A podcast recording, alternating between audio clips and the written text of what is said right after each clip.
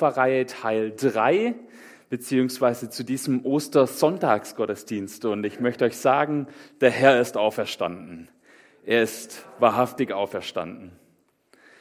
Schön, dass ihr gekommen seid. Äh, heute Abend, ja, wir machen ja hier keinen Frühgottesdienst oder zumindest heute nicht. Gibt ja so ganz frühe Ostergottesdienste um sechs morgens oder um fünf. Weiß nicht, wie es euch damit geht. Ähm, ob ihr eher so Frühaufsteher seid oder ob ihr eher so Nachteulen seid. Also mein Papa zum Beispiel, der ist komplett ein Frühaufsteher. Der steht morgens um fünf auf oder um halb fünf und wartet auf den Zeitungsmann und wartet, dass der kommt und ihm die Zeitung bringt und dann liest er eine Weile Zeitung und dann haut er sich auch manchmal noch mal eine halbe Stunde aufs Ohr und schläft noch mal und steht dann noch mal auf. Meins wär's nicht. Ja, ist jetzt besser geworden dadurch, dass wir einen Paul haben. Der steht morgens so um sieben rum auf, plus minus eine halbe Stunde. Aber tendenziell bin ich eher eine Nachteule. Ja, abends lange wach bleiben, morgens spät raus, das war so mein Ding. Und ähm, als ich studiert habe in Liebenzell, dort habe ich Theologie studiert, äh, da gab es so eine nette Tradition. Da habe ich, äh, da haben, äh, war es immer so, dass da haben die Jungs zusammen gewohnt in einer großen WG und äh, wenn man äh, eine neue Freundin hatte oder überhaupt eine Freundin hatte, dann ist man morgens früh aufgestanden und vorm Frühstück eben ein Schokolädle auf den Platz gelegt. Und dann wussten alle Bescheid und dann ging das große Rätselraten los, wenn es noch nicht eh schon jeder wusste. Und äh, dann hat man einfach Bescheid gesagt. Das war ganz cool. Und ähm, eines Tages bin ich eben mit meiner Freundin zusammengekommen, beziehungsweise jetzt ist es meine Frau. Und ähm, Genau, dann war ich an der Reihe, Schokolade hinzulegen. Und dann bin ich eben ganz früh morgens runter äh, in den Frühstücksraum, habe eben so ein Schokolade auf den äh, Teller gelegt, bin wieder nach oben, mit den anderen Zähne geputzt, versucht irgendwie äh, unauffällig das zu machen. Also die meisten wussten noch gar nicht Bescheid, dass ich eine Freundin habe. Und ähm, ja, dann habe ich es nach dem Frühstück gesagt. Und später ist jemand zu mir hergekommen, ein Klassenkollege von mir, und meint so, Sven, ich wusste sofort, dass du das bist. Und ich so, wie hast du das rausgefunden? Und er so, du bist morgens einfach frisch und munter gewesen und hast gelächelt und da wusste ich sofort, irgendwas ist anders. Ihr seht, äh, Liebe kann einen Menschen verändern. Liebe kann einen Menschen tatsächlich verändern. Und so ist es als Christ auch. Paulus schreibt den Christen in Korinth, ähm, Wer Christ wird, wird ein neuer Mensch. Er ist nicht mehr der gleiche. Das alte Leben ist vorbei und ein neues Leben hat sozusagen begonnen. Beziehungen sind insgesamt was Aufregendes. Ja, also manche, die hier sitzen, wissen das. Äh, Beziehungen, Beziehungen sind was Aufregendes und die aufregendste Beziehung überhaupt ist die zu Gott. Also egal, wie sehr ihr verliebt seid, die Beziehung zu Gott ist eigentlich immer spannender, weil sie ist umfassender. Paulus sagt, wer Christ wird, ja, der ist jemand Neues, der ist ein neuer Mensch. Und die Frage ist ja eigentlich, und das ist vielleicht ein bisschen die Frage heute, wer ist überhaupt Christ? Was ist ein Christ? Und wenn ich eine Umfrage machen würde in Deutschland, und was mir selber auch aufgefallen ist an der Uni oft, ähm, die Leute würden sagen, ein Christ ist ein netter Mensch oder ein netter Mensch ist automatisch ein Christ. Ja, so ähm, man merkt es dann immer, wenn, wenn man sich daneben benimmt. Dann sagen die Leute, das war jetzt aber nicht sehr christlich. Ja, ähm, so ein, ein Mensch ist ein netter Mensch ist ein Christ, aber ich sage mal so, es gibt ja auch nette Agnostiker oder nette Atheisten oder nette Buddhisten oder Moslems oder sonst was. Ja? Also es ist ja irgendwie kein Identifizierungsmerkmal, obwohl ich hoffe, dass alle Christen auch nett sind. Aber der, Rücksch äh, der Rückschluss gilt halt nicht. Manche würden sagen, naja, ich bin in einem christlichen Land aufgewachsen. Ich bin in einem christlichen Land geboren worden, also bin ich Christ. Wäre ich in einem muslimischen Land geboren, in einer muslimischen Familie, dann wäre ich eben Moslem. Wäre ich in, Buddhist, in, einem buddhistischen Land groß geworden, wäre ich eben Buddhist. Ähm, aber das ist irgendwie auch nicht so richtig, das greift nicht so richtig. Ja, also wenn ich in einem McDonalds geboren werde, ja, Sturzgeburt im Mc's, dann werde ich auch kein Hamburger oder so, ja, also oder Ronald McDonald oder keine Ahnung, ja, also das, wo ich geboren werde, sagt ja nichts darüber aus, wer ich bin. Ähm, jetzt könnte man weiterfragen, dann würden viele Leute so sagen, na ja, also wenn man an Gott glaubt, oder, wenn man an Jesus irgendwie glaubt, wenn man glaubt, dass es Gott gibt, dann ist man Christ, oder? Aber auch an Gott glauben ist nicht genug. Jakobus schreibt in seinem Brief oder in einem seiner Briefe, dass selbst die Dämonen an Gott glauben. Selbst die Dämonen wissen, dass es Gott gibt, aber es macht sie nicht zu Christen. Ein Christ ist ein Jesus-Anhänger.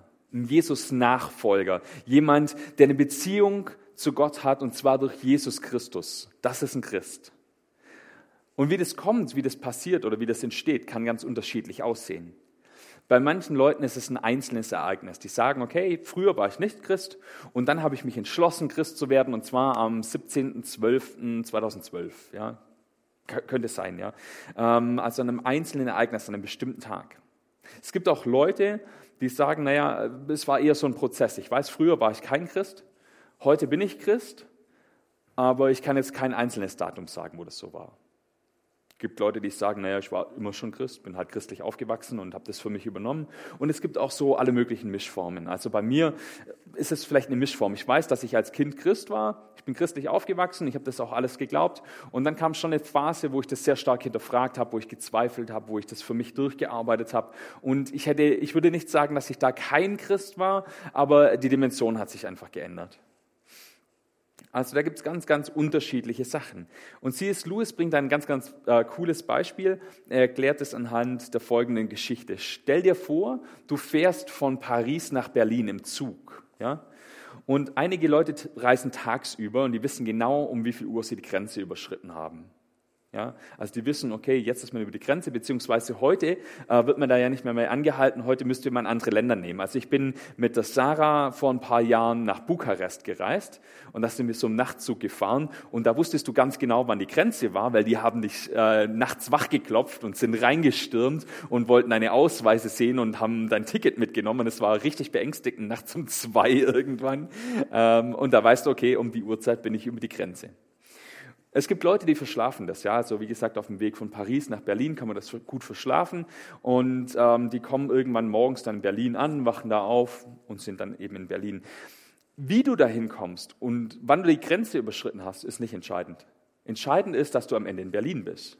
Dass du weißt, okay, jetzt bin ich in Berlin angekommen und ich bin auch an der richtigen Stelle angekommen. Das heißt, entscheidend ist nicht, ob man jetzt ganz genau weiß, wann bin ich Christ geworden oder war das eher so ein Prozess, sondern dass man am Ende weiß, okay, jetzt bin ich Christ. Im Johannesevangelium steht, ähm, allen, die ihn aufnahmen, also die Jesus Christus aufnahmen, gab er Macht, Kinder Gottes zu werden oder das Recht, Kinder Gottes zu werden. Allen, die an seinen Namen glaubten. Das heißt, wenn wir Jesus aufnehmen in unser Leben, dann sind wir Christen. In dem Moment, in dem jemand sagt, ja, ich möchte Jesus in mein Leben aufnehmen, dann, sagt Johannes, ist derjenige ein Kind Gottes. Und die Bibel versucht da irgendwie ein Bild zu finden. Ja, Kind Gottes, das hört sich vielleicht befremdlich an im ersten Moment. Aber die Bibel versucht da immer wieder Bilder zu finden für diese Enge, für diese Closeness der Beziehung eine ganz enge, intime Vertrauensbeziehung, die da entsteht, die Ängste, die man sich überhaupt vorstellen kann. Wie gesagt, an manchen Stellen wird es hier mit ähm, Kind und Eltern irgendwie versucht darzustellen. An anderen Stellen äh, spricht die Bibel da, davon, dass es so ist wie bei Ehepartnern, dass man sich ganz gut kennt, in- und auswendig. Und der springende Punkt bei all diesen Beziehungen ist, und ich wiederhole mich, ich weiß, ist, man weiß genau, dass man in dieser Beziehung lebt. Das ist keine Frage. Ja, ich weiß, dass ich das Kind von meinen Eltern bin. Ich weiß, dass ich mit meiner Frau verheiratet bin. Da gibt es kein vielleicht. Also das muss man sich ja mal vorstellen. Am Ende vom Alpha-Kurs, da gibt es manchmal so Umfrageblätter. Ja? Also weiß jetzt nicht genau, wenn, wenn ihr es zu Hause macht, ob ihr die ausdruckt oder nicht. Aber da gibt es so ein bisschen eine Fragerunde. Ähm, und da gibt es eben auch diese Frage, hätten Sie sich zu Beginn des Alpha-Kurses als Christ bezeichnet? Und das ist ganz cool. Also es wird wohl immer sehr, sehr ähm, ehrlich beschrieben. Da kommen dann so äh, Antworten raus, wie zum Beispiel, äh, ja, schon, aber ohne die Erfahrung einer echten Beziehung zu Gott. Hättest du dich als Christ bezeichnet am Anfang? Ja, manches schreiben so in der Art. Oder höchstens in Anführungszeichen. So ungefähr. Jemand hat geschrieben, ja, obwohl im Rückblick eher nein. Und jetzt stellt euch das Ganze mal vor, wie gesagt, äh, wenn ihr meine Frau fragen würdet, die Sarah, würdest du dich, würdest du sagen, dass du mit dem Sven verheiratet bist? Naja, schon, aber ohne die Erfahrung einer echten Beziehung. Das wäre komisch, oder? Das würde komisch kommen. Oder wenn sie sagen würde, ja, so in der Art. Oder wenn sie sagen würde, ich bin mir nicht sicher. Oder ja, aber im Rückblick eher nein. Es wäre ultra befremdlich. Ja, versteht ihr? Und genauso ist es mit Gott auch. Wenn wir sagen, na ja, irgendwie, mh, hm, mal gucken, ich weiß nicht so genau, dann ist es irgendwie eine Sache, die am Eigentlichen vorbeigeht. Christsein ist ganz oder gar nicht. Gott möchte, dass wir unsere Beziehung zu ihm sicher sind. Wir sollen sicher sein, ob wir Christen sind oder nicht. Es gibt sowas wie Traditionschristentum eigentlich nicht. Das ist eine ganz, ganz komische Sache, die sich hier so in Europa und vielleicht auch in Amerika irgendwie entwickelt hat. Dass es sowas wie Traditionschristentum gibt. So, hm, irgendwie ist man Christ. Eigentlich, so wie es Jesus beschreibt, gibt es Christsein nur ganz oder gar nicht.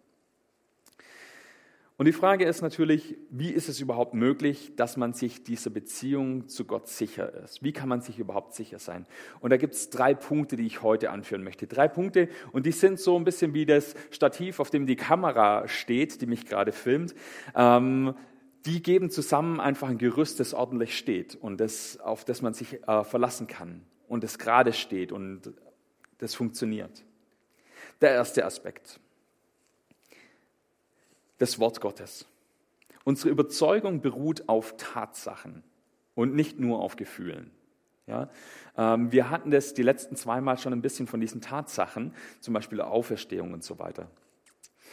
Ich mache mal ein Beispiel und das ist ein Beispiel, das sich, zieht sich heute ein bisschen durch, also passt auf, das ist ein Beispiel.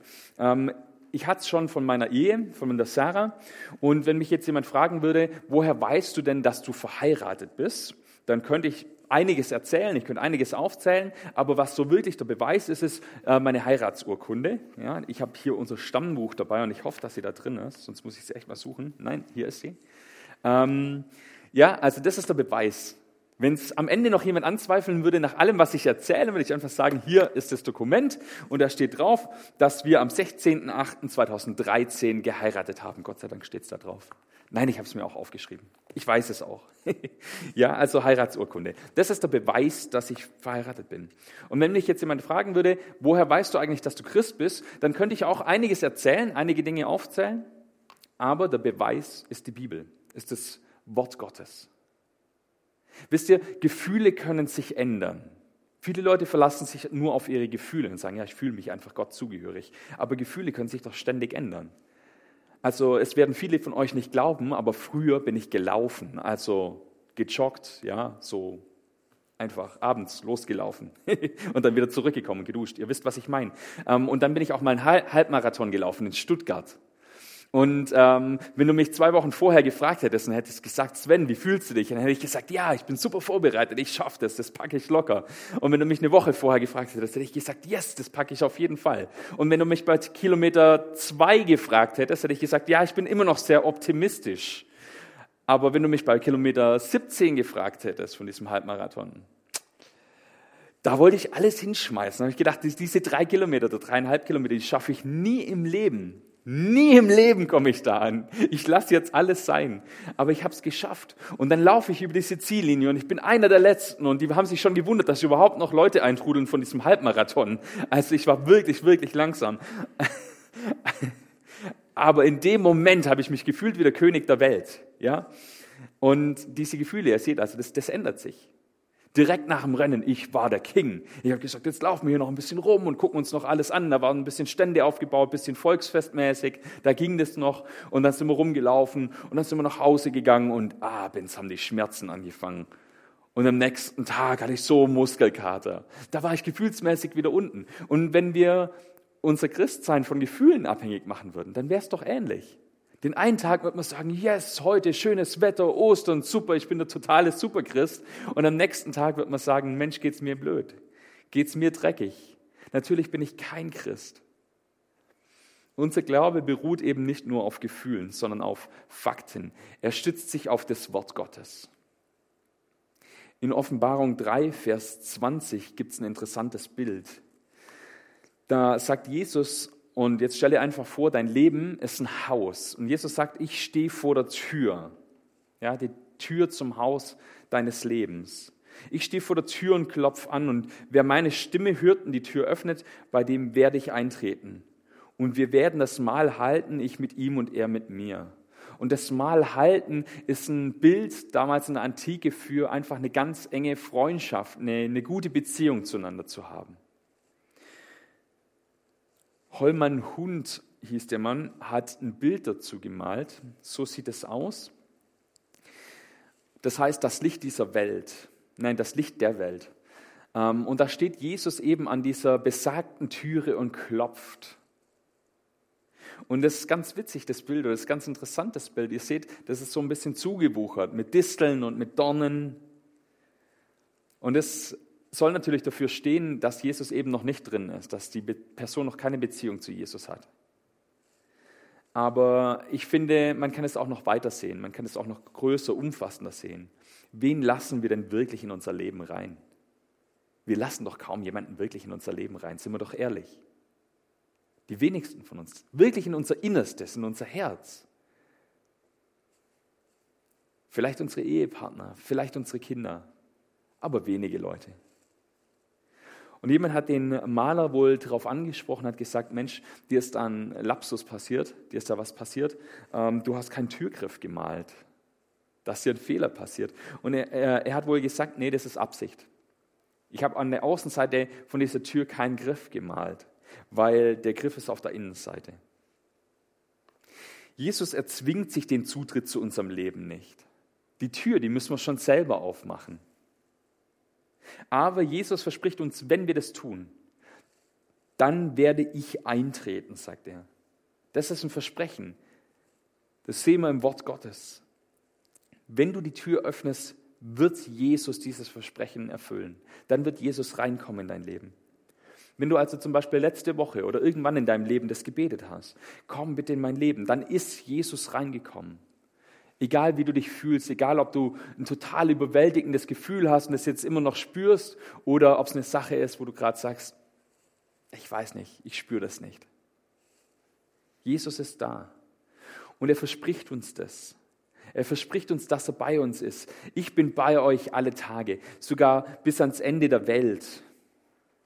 Wenn er in dein Leben gekommen ist, dann ist Jesus da, ob du ihn spürst oder nicht. Und ich denke, bei Freundschaften ist es manchmal ähnlich. Also ich habe einen guten, sehr guten Freund, der wohnt in Australien. Das ist weit weg. Wir sehen uns nicht so oft, ja. Und wir reden manchmal ein halbes Jahr oder ein Jahr lang gar nicht miteinander. Das kommt durchaus vor, ja, weil wir einfach so weit weg sind. Unsere Leben haben einfach keine direkten Berührungspunkte. Aber trotzdem sind wir so eng befreundet. Als er geheiratet hat, war ich einer der Trauzeugen. Als ich geheiratet habe, ist er rübergeflogen. Ähm, wir haben, wenn wir uns sehen, einfach so eine enge Freundschaft, so eine direkte Beziehung zueinander. Der Matthew ist ein richtig guter Freund. Und manchmal gibt es einfach Phasen, da spüre ich nichts von ihm. Da merke ich nicht, dass wir Freunde sind. Aber er ist trotzdem da und er ist trotzdem mein Freund. Und Jesus verspricht weiterhin, ich gebe ihnen ewiges Leben. Letzte Woche haben wir uns mit den Belegen für die Auferstehung beschäftigt. Ja, das, was wir heute feiern. Da gibt es Belege dafür. Es ist eine Tatsache, dass Jesus auferstanden ist. Und das hat Folgen, diese Auferstehung. Zuallererst gibt uns die Auferstehung Gewissheit über unsere Vergangenheit und über die Vergangenheit allgemein. Wenn du Christus angenommen hast, kannst du dir der Vergebung sicher sein, weil das Kreuz die Macht über deine Schuld hat, über deine Sünde hat. Wir wissen, dass das Geschehen am Kreuz diese Macht hat, weil Jesus auferstanden ist.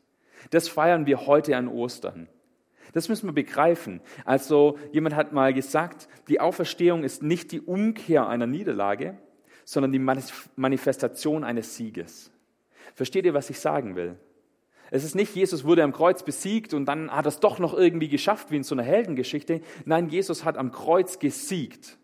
Und er hat absolut gesiegt über den Teufel, über die Sünde, über das Elend dieser Welt. Und die Auferstehung ist der Beweis dafür. Und es gibt so viele Belege, und wie gesagt, da hatte ich es neulich schon mal davon. Wenn euch das interessiert, schaut euch einfach nochmal die Aufzeichnung an von letzter Woche.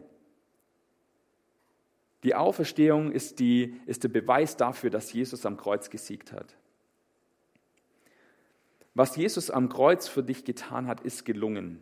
Es macht Vergebung möglich. Und es schenkt dir auch jetzt in der Gegenwart, auch heute noch, nach 2000 Jahren, Gewissheit. Wir wissen nämlich, dass Jesus auferstanden ist. Und wir wissen, dass er heute noch lebt. Er ist auferstanden und wir können ihn kennenlernen und aus seiner Kraft leben. Und drittens schenkt uns diese Auferstehung auch eine Gewissheit für unsere Zukunft. Dass Jesus begraben wurde und auferstanden ist, das bedeutet, dass jeder, der an ihn glaubt, eines Tages auch auferstehen wird. Dieses Leben ist nicht das Ende. Irgendwann sterben wir, irgendwann sterben unsere Körper, aber das ist nicht das Ende. Es gibt ein Leben jenseits des Grabes. Die Geschichte ist aber auch weder sinnlos, noch dreht sie sich ewig im Kreis. Nein, sie läuft auf einen fantastischen Höhepunkt zu. Jesus Christus wird wiederkommen und einen neuen Himmel und eine neue Erde erschaffen. Eines Tages werden alle, die sich ihm anvertraut haben, für immer bei ihrem Herrn sein. Da wird es keinen Schmerz mehr geben. Da wird es kein Leid mehr geben. Keine Trennung von denen, die uns wichtig sind. Keine Sünde, keine Versuchung. Dort wird unsere Beziehung zu Gott vollkommen sein. Wir werden Jesus sehen von Angesicht zu Angesicht. Das stelle ich mir wirklich das Coolste auf der Welt vor. Wir werden einen neuen Körper bekommen. Wie abgefahren ist das? Einen neuen Körper, der keine Schmerzen mehr kennt. Wir werden in das Ebenbild Jesu verwandelt werden. Und der, der Himmel wird von einer tiefen Freude erfüllt sein, die ewig anhält. Und manche Leute sagen, naja, den Himmel stelle ich mir ziemlich langweilig vor, um ehrlich zu sein. Immer Harfe spielen, immer auf der, äh, auf der Wolke sitzen. Aber Paulus sagt Folgendes. Kein Auge hat je gesehen, kein Ohr je gehört, kein Gedanke hat erfasst, was Gott Großes für die vorbereitet hat, die ihn lieben. Also selbst das Allerbeste, das Allerfantastischste, was ihr euch vorstellen könnt, ist nichts im Vergleich zu dem, was Gott sich überlegt hat für uns. Das hat Gott in seinem Wort für alle versprochen, die an ihn glauben. Wir müssen uns auf diese Fakten konzentrieren und nicht nur auf unsere Gefühle. Da gibt es nochmal so eine kleine Geschichte, ja, so eine kleine Anekdote. Da laufen drei Leute auf einer Mauer. Und ganz vorne äh, läuft Tatsachen. Der Mensch, der Tatsachen heißt. Der zweite heißt Glaube und der dritte hinten, der heißt Gefühle. Und jetzt laufen die auf dieser Mauer und es geht so lange gut, solange sich Glaube konzentriert auf Tatsachen und denen nachläuft. Aber wenn er sich immer umdreht, immer umdreht nach Gefühlen und immer schaut, was sagen denn meine Gefühle, dann kommt er irgendwann aus dem Tritt und fällt von der Mauer runter. Glaube muss auf Tatsachen bauen. Und wenn Glaube den Tatsachen folgt, dann werden die Gefühle auch irgendwann nachkommen. Die laufen zu dritt auf dieser Mauer. Es ist also entscheidend, dass unser Glaube auf Tatsachen beruht. Das ist der erste Aspekt, Gottes Wort. Der zweite Aspekt, der uns Sicherheit geben kann, ist das Werk von Jesus. Das, was Jesus am Kreuz sagt, das ist vollbracht, es ist vollendet. Es geht um alles, was Jesus für uns getan hat. Und jetzt komme ich wieder zu meinem Beispiel. Ich habe gesagt, ich greife das zwei, dreimal auf. Wenn man sagen würde oder fragen würde, woher weißt du, dass du verheiratet bist, dann könnte ich meine Heiratsurkunde rausziehen. Ich könnte aber auch erzählen von meiner Eheschließung.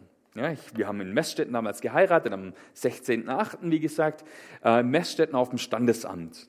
Da war die Sarah, da war ich, da waren unsere Eltern, unsere Trauzeugen und ein sehr netter, junger, aber auch sehr nervöser Standesbeamter. Ich glaube, das war sein erstes Mal, aber es war richtig schön. Das ist sozusagen ein historisches Ereignis. Das hat tatsächlich stattgefunden. Ich war dabei, es waren Leute dabei, es waren Zeugen dabei. Es hat tatsächlich was stattgefunden. Woher weißt du, dass du Christ bist? Naja, es gab ein historisches Ereignis. Das habe ich eben schon angedeutet. Jesus ist gestorben und wieder auferstanden. Und deshalb können wir sicher sein. Gott liebt dich und er wünscht sich diese Beziehung zu dir. In Römer 6, Vers 23 steht, der Lohn der Sünde ist der Tod, die Gabe Gottes aber ist das ewige Leben in Jesus Christus, unserem Herrn. In anderen Übersetzungen heißt es, das ist das kostenlose Geschenk, das Gott uns anbietet.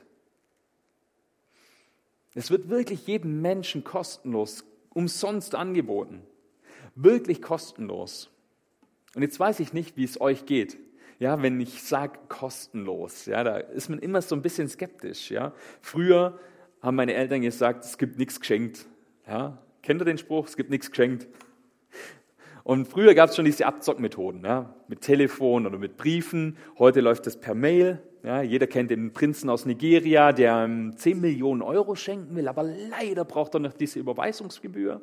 Ja, also nicht antworten, gell, falls ihr das noch nicht bekommen habt, die die Mail. Oder der Gewinn aus der spanischen Lotterie, aber ihr habt nie gespielt. Ja? Ähm, und selbst seriöse Anbieter springen auf diesen Zug mit auf. Ja, drei Monate kostenloses Abo. Ja, kennt ihr? Drei Monate kostenloses Abo und wenn du vergisst, es abzumelden, dann musst du ein Jahr lang zahlen. Äh, wie jemand vergisst zu kündigen. Äh, einmal ist mir das passiert im Studium. Und da war das nicht online. Die stehen da an den Unis rum, an so Ständen und dann wollen die, was weiß ich, ein Abo für die Welt oder so verkaufen. Und dann gibt's immer ein Geschenk dazu. Und dann musst du so einen Zettel ausfüllen und einschmeißen und dann kriegst du das Geschenk. Und ich wollte nur das Geschenk, die kostenlose Zeitung haben und habe das irgendwie vercheckt, mich da wieder abzumelden. Und dann war das ein ganz schönes Hickhack, ähm, da wieder rauszukommen. Sonst hätte ich ein Jahr lang diese Zeitung zahlen müssen. Also es gibt immer einen Haken, wenn man sagt kostenlos. Ne? Man vermutet irgendwie einen Haken. Aber hier gibt es keinen Haken. Es ist tatsächlich ein kostenloses Geschenk Gottes. Das heißt aber nicht, dass es billig war. Ja, kostenlos heißt nicht gleich billig. Jesus musste dafür sein eigenes Leben lassen. Gott hat sich selber aufgegeben dafür. In Jesaja 53, Vers 6 heißt es, wir waren alle wie Schafe, die sich verlaufen hatten. Jeder ging seinen eigenen Weg. Ihm aber, also Jesus, hat der Herr unsere ganze Schuld aufgeladen. Das hat was gekostet. Und ich finde es so ein realistisches Bild irgendwie von unserer Situation, sehr realistisches Bild. Wir machen doch unser eigenes Ding als Menschen. Wir machen doch unser eigenes Ding. Wir tun, was uns glücklich macht. Wir versuchen irgendwie gute Menschen zu sein. Wir versuchen irgendwie Spiritualität zu leben. Und wir verirren uns immer weiter. Das ist das, was ich vorgestern gesagt habe. Wir geraten in irgendeine Spirale rein und es ist immer eine Abwärtsspirale. Keiner von uns ist perfekt. Und trotzdem gibt Gott sich selber auf.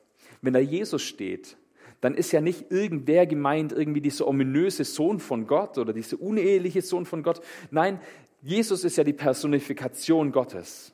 Jesus ist Gott. Und das Bild vom Sohn Gottes wird immer gebraucht, weil Gott in Jesus uns versucht hat vorzuleben, wie eine gesunde Beziehung zu ihm selber aussieht. Er versucht diese Beziehung beispielhaft vorzuleben. Und diese Beziehung ist eben ähnlich wie von einem Vater zu seinem Kind oder äh, umgekehrt von einem Kind zu seinem Vater, ja, beziehungsweise von einem Kind zu seiner Mutter. Eine ganz vertrauensvolle, enge Beziehung. Und deshalb wird immer von Jesus als dem Sohn Gottes geredet. So sollen wir auch mit Gott leben, wie ein Kind mit seinen Eltern unterwegs ist, mit seinen guten Eltern. Es ist immer ein positives Bild gemeint in der Bibel, weil es da von Eltern die Rede ist, weil es da von Vater die Rede ist. Ich weiß, dass es nicht immer so ist. Nicht alle Väter sind gut. Nicht alle Eltern sind gut. Aber dort ist ein gutes, perfektes Bild gemeint von Eltern. Und was würde so ein guter Vater nicht alles für sein Kind tun? Alles. Er würde sogar sterben für dieses Kind, sogar vorsorglich, obwohl dieses Kind nichts von ihm wissen will, in der Hoffnung, dass es irgendwann seine Meinung ändert. Und so verzehrt sich die Liebe Gottes nach uns. Es ist also kein billiges Geschenk, denn es kostet Jesus sein Leben. Das greift übrigens diese Frage von vorgestern auf. Und die Frage, die ich jetzt stelle, ist, wie empfangen wir dieses Geschenk? Wie können wir dieses Geschenk für uns annehmen? Und wir bekommen es durch zwei Dinge, durch Umkehr und Glauben. Umkehr bedeutet uns umzudrehen, wegzuwenden von allem, von dem wir wissen, dass es falsch ist, dass es schlecht ist, dass es uns schadet. Gott wird nie von uns verlangen, Dinge aufzugeben, die gut für uns sind.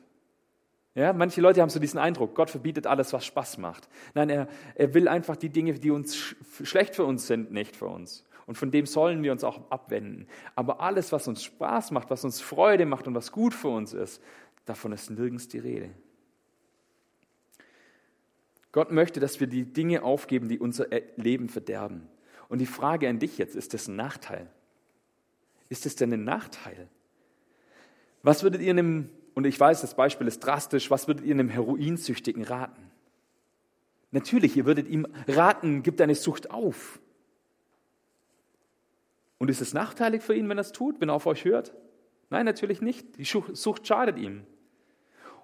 Und Sünde ist auch sowas, es zerstört unser Leben, das ist fundamental, das hat eine Macht über uns. Ich habe, wie gesagt, vorgestern darüber geredet, wenn ihr das nochmal nachschauen wollt. Und von diesem Schaden möchte Gott uns bewahren. Und wenn wir uns von dem abwenden, was falsch ist, dann ist es nichts im Vergleich zu dem, was Jesus aufgegeben hat, als er für uns gestorben ist. Es ist nichts im Vergleich zu dem, was wir dafür bekommen. Wir empfangen also das Geschenk Gottes durch Umkehr und durch Glauben. Was ist Glauben? Glauben heißt im Grunde Vertrauen. Ja, es bedeutet, jemandem unser Vertrauen zu schenken. Heiraten zum Beispiel ist ein Akt des Glaubens. Man schenkt seinem Partner absolutes Vertrauen. Wir tun da was. Wir treffen eine Wahl. Wir entscheiden uns, Vertrauen zu schenken. Da gibt es äh, auch wieder eine Geschichte dazu, die ich euch erzählen will. Da war mal ein Hochseilartist, ein Künstler, ähm, der hat äh, letztes Jahrhundert die Niagara-Fälle mit einem Seil überspannt. 400 Meter breit, 50 Meter hoch, also nicht das Seil an sich, sondern halt die, die Höhe, ja, in der das Seil aufgespannt war, 400 Meter weit. Und dann ist er da über das Seil drüber balanciert und immer wieder hin und her. Und dann hat er da Kunststückchen gemacht. Ja, da hat er mal jemanden Huckepack genommen und ist drüber gelaufen. Oder dann ist er in die Mitte gelaufen und hat da sich ein Spiegelei gebraten. Und aus der ganzen Welt kamen Menschen, um sich das anzugucken. Alle wollten sehen, was da passiert. Ich meine, es gab noch kein Internet, es gab noch kein Fernsehen. Also ist man hingefahren und hat sich das dort live angeguckt. Und eines Tages muss da wohl eine königliche Reisegesellschaft aus England gekommen sein. Und der Herzog von Newcastle war dabei. Und dann ist er auch wieder rüber, der Hochseilartist, über das Seil, hin und her. Und dann ist er irgendwann mit einer Schubkarre rüber balanciert. Und dann hat er irgendwann einen Sack Kartoffeln reingemacht in die Schubkarre und ist wieder rüber. Und dann ist er hin zu dieser königlichen Gesellschaft. Und er fragt, glaubt ihr, dass ich in der Schubkarre auch einen Menschen rüber und wieder zurück transportieren kann? Und der Herzog, ja klar, glaube ich das. Und darauf der Künstler, na dann spring rein.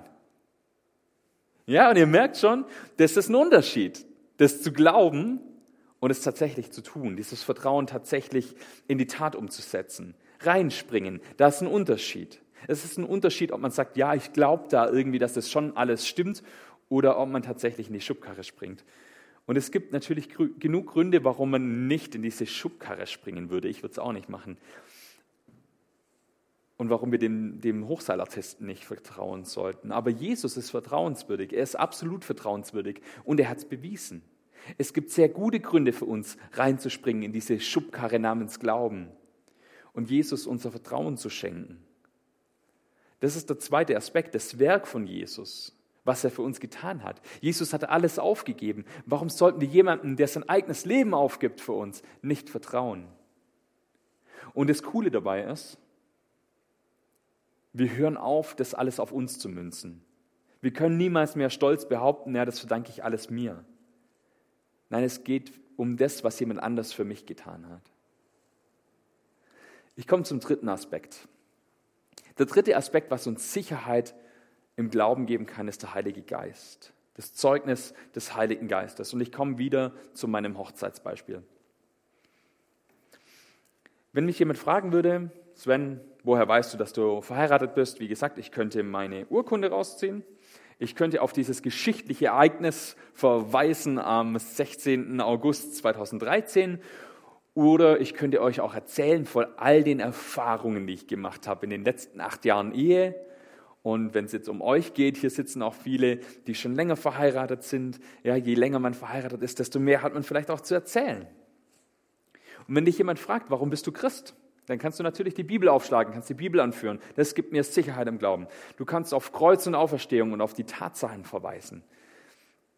Oder du kannst auf deine persönliche Erfahrung, deine persönliche Beziehung, die du mit Jesus gemacht hast, verweisen, wenn du denn in die Schubkarre gesprungen bist. Der Heilige Geist verändert uns und unser Leben von innen her. Davon handelt Offenbarung 3, Vers 20. Nein, Quatsch, das stimmt gar nicht. Entschuldigung, das ist die falsche Stelle. Aber ich lese die Stelle trotzdem nochmal vor. Jesus steht vor der Tür und klopft an.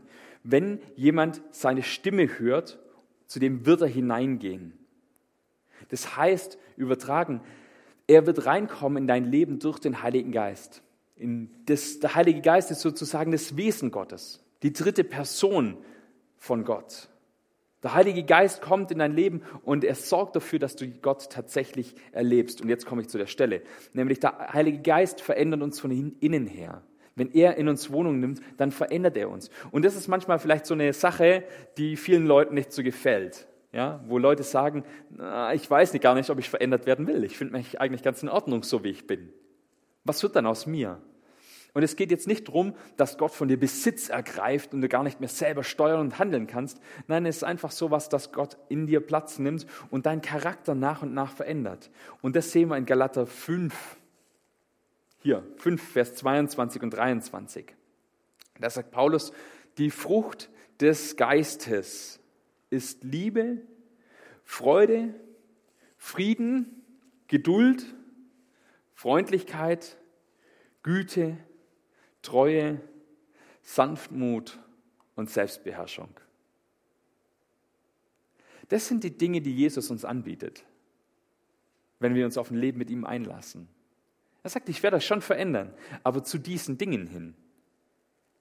Diesen Charakterzügen werden wir allmählich immer ähnlicher.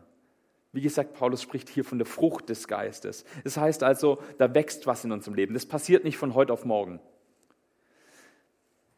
Wachstum braucht seine Zeit. Im Moment ist Frühling, jetzt kommen so die ersten Knospen, die ersten Blüten.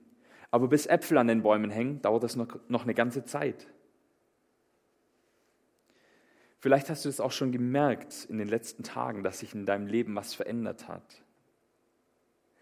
Vielleicht hast du schon die ersten Schritte mit Jesus gemacht. Vielleicht hast du vorgestern dieses Gebet mitgebetet und merkst, okay, ich, ich sehe manche Sachen anders. Ich sehe Jesus nicht mehr als irgendwie ein Schimpfwort oder als irgendwie was Skurriles. Oder wenn Jesus das Wort fällt, dann schalte ich gleich hier auf einen anderen YouTube-Channel oder schalte das Radio aus.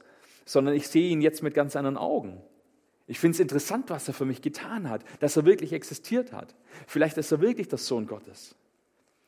Vielleicht siehst du die Bibel anders.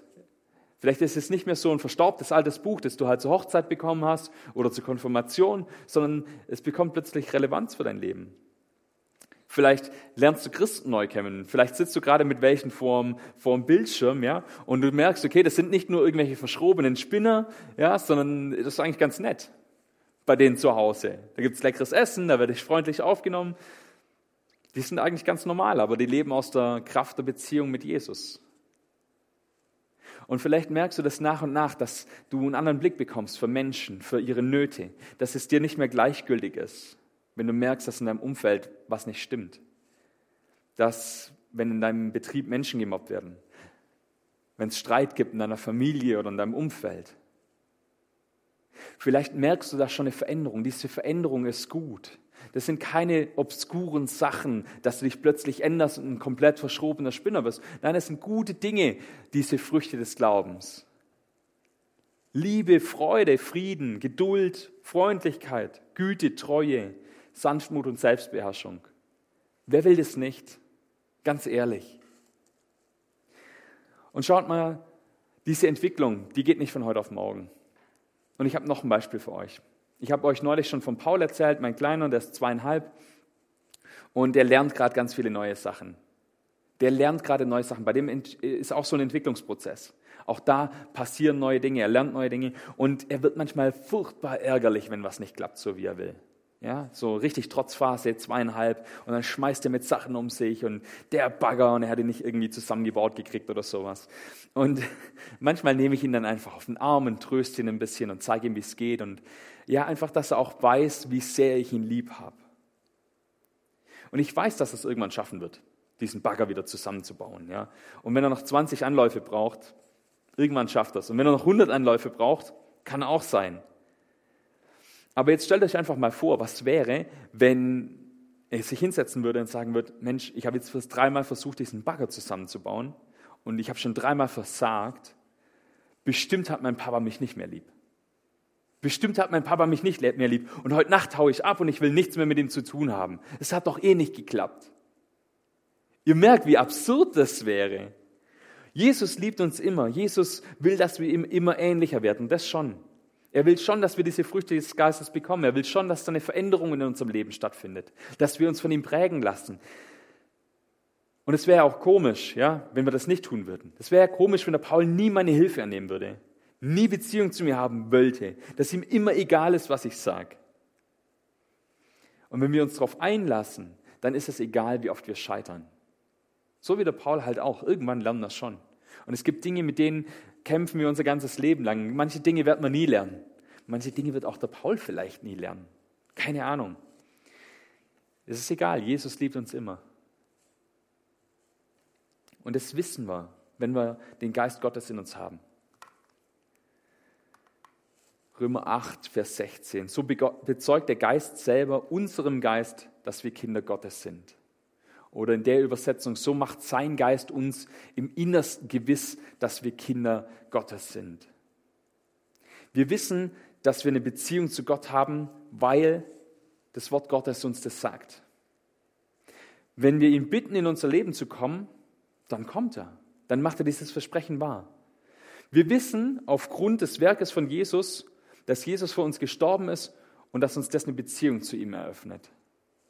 Und wir wissen, dass wir gewiss sein können im Glauben, weil wir den Heiligen Geist erleben, der uns das bezeugt in uns selber, dass wir Kinder Gottes sind.